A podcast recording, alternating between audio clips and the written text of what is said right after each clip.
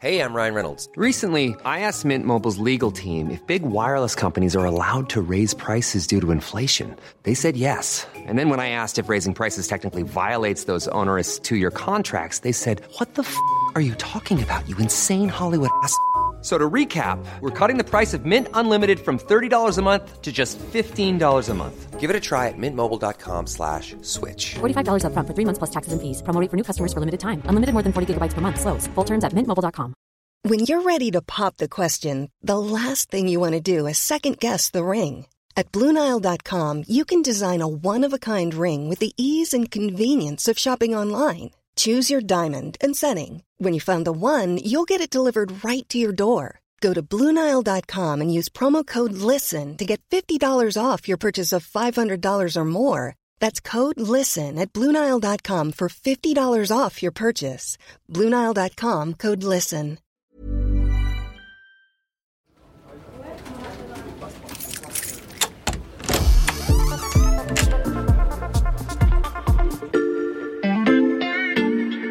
Salut, c'est Xavier Yvon. Bienvenue dans l'armoire de la loupe. Cette semaine, vous allez tout comprendre sur le champ régalien. L'État que l'on appelle régalien. relève d'un ministère régalien. Des thèmes plus régaliens. L'État Régalien. Et ça tombe bien, puisqu'à l'Express, on a le spécialiste, co-auteur de La nuit tombe deux fois, un livre qui traite d'Emmanuel Macron et du régalien.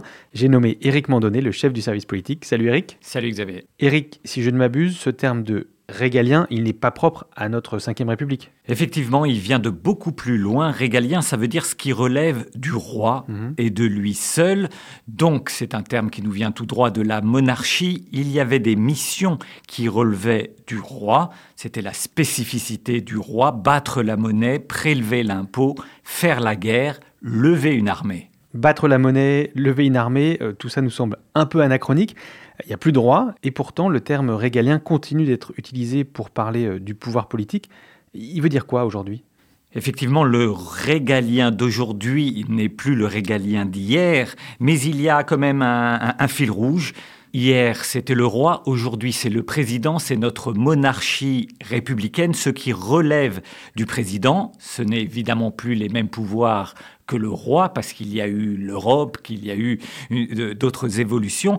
Et donc, aujourd'hui, on parle de régalien pour certains ministères qui reprennent les pouvoirs régaliens d'antan dans certains domaines. Par exemple, on a un ministère régalien, par définition, c'est le ministère de la Défense, parce qu'il s'agit de faire la guerre, le ministère de l'Intérieur, la justice, les affaires étrangères. Aujourd'hui, le mot régalien, c'est ce qui relève de l'ordre, de l'autorité de l'État. L'économie et les finances, c'est un peu plus ambigu parce que on continue de lever l'impôt, mais disons que ce ministère-là de l'économie et des finances est moins considéré comme régalien. Ce qui ne l'est pas du tout, c'est l'éducation. Non pas que ce soit un ministère mineur, mais pendant longtemps, l'éducation était une délégation de l'Église, et donc aujourd'hui, on ne considère pas le ministère de l'éducation comme un ministère régalien.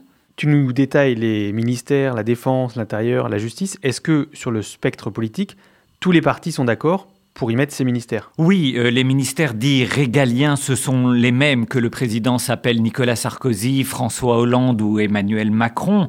En revanche, là où on entend encore une différence entre la droite, euh, la gauche, euh, le en même temps du quinquennat passé, c'est sur la sémantique. La droite aime le mot régalien. Euh, elle considère même que c'est un peu sa chasse gardée. La gauche va plutôt parler de vivre ensemble. Et du côté macronisme, on va parler cohésion sociale. La bataille des mots recouvre d'ailleurs des différences de fond entre les partis sur ces sujets-là. Quelle différence? La droite met en avant le souci de l'ordre et surtout considère qu'elle a le monopole, comme avait dit euh, quelqu'un, non pas le monopole du cœur, mais le monopole de l'ordre. Et Emmanuel Macron va beaucoup tenter de jouer à la fois l'ordre et la justice, d'être là aussi dans une forme de en même temps qu'il ne renvoie pas à une vision purement droitière, on va dire, euh, du régalien, mais avec des difficultés de compréhension, on l'a vu pendant tout ce quinquennat. Et ce terme régalien, Eric, on le retrouve particulièrement en période électorale. Ben oui, forcément, parce que si Régalien dit l'essence même du pouvoir du président, c'est cette essence même du pouvoir qui est interrogée pendant une élection présidentielle. Si le président est le descendant du roi, on va interroger sa capacité à faire respecter l'ordre, l'autorité de l'État. Et donc forcément, qui dit campagne présidentielle, dit présence des thématiques propres aux régaliens plus fortes. Et dans la campagne présidentielle euh, cette année, comment ces thématiques autour du régalien euh, ont-elles été exploitées? Alors la droite pensait détenir là un angle d'attaque particulièrement efficace contre Emmanuel Macron, la droite et l'extrême droite d'ailleurs, en attaquant le bilan régalien d'Emmanuel Macron, en surlignant ses ambiguïtés, ses faiblesses en termes de défense de l'autorité publique.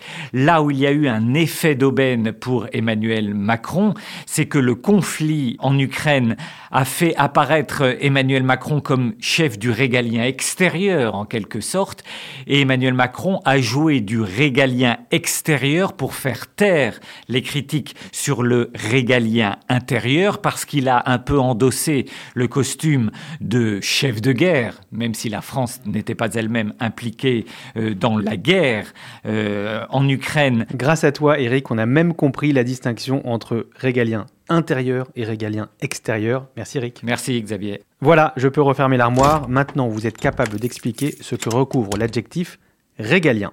Et si vous voulez en savoir plus, on vous a préparé une liste d'épisodes de La Loupe et d'articles de l'Express qui traitent du sujet. On vous a mis tous les liens dans le descriptif de ce podcast. Bon week-end, profitez-en pour rattraper les épisodes que vous auriez manqués. Je vous dis à lundi pour passer un nouveau sujet à La Loupe.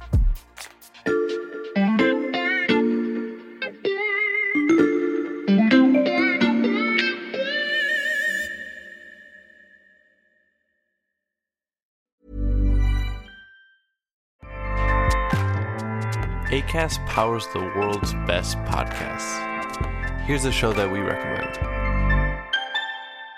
The Real Housewives is a guilty pleasure for most, but if you're looking to not feel guilty about that pleasure, tune in to Everything Iconic with me, Danny Pellegrino, where I break down all the messy moments and behind the scenes antics of Bravo's popular franchise. And on Everything Iconic, I also interview celebrity guests like Kelly Ripa, Kiki Palmer, Drew Barrymore, Cameron Diaz, and more about their guilty pleasures, their past work, and so much more. So if you're pop culture obsessed and find yourself watching way too much reality TV like me, tune in to Everything Iconic with Danny Pellegrino wherever you listen to podcasts.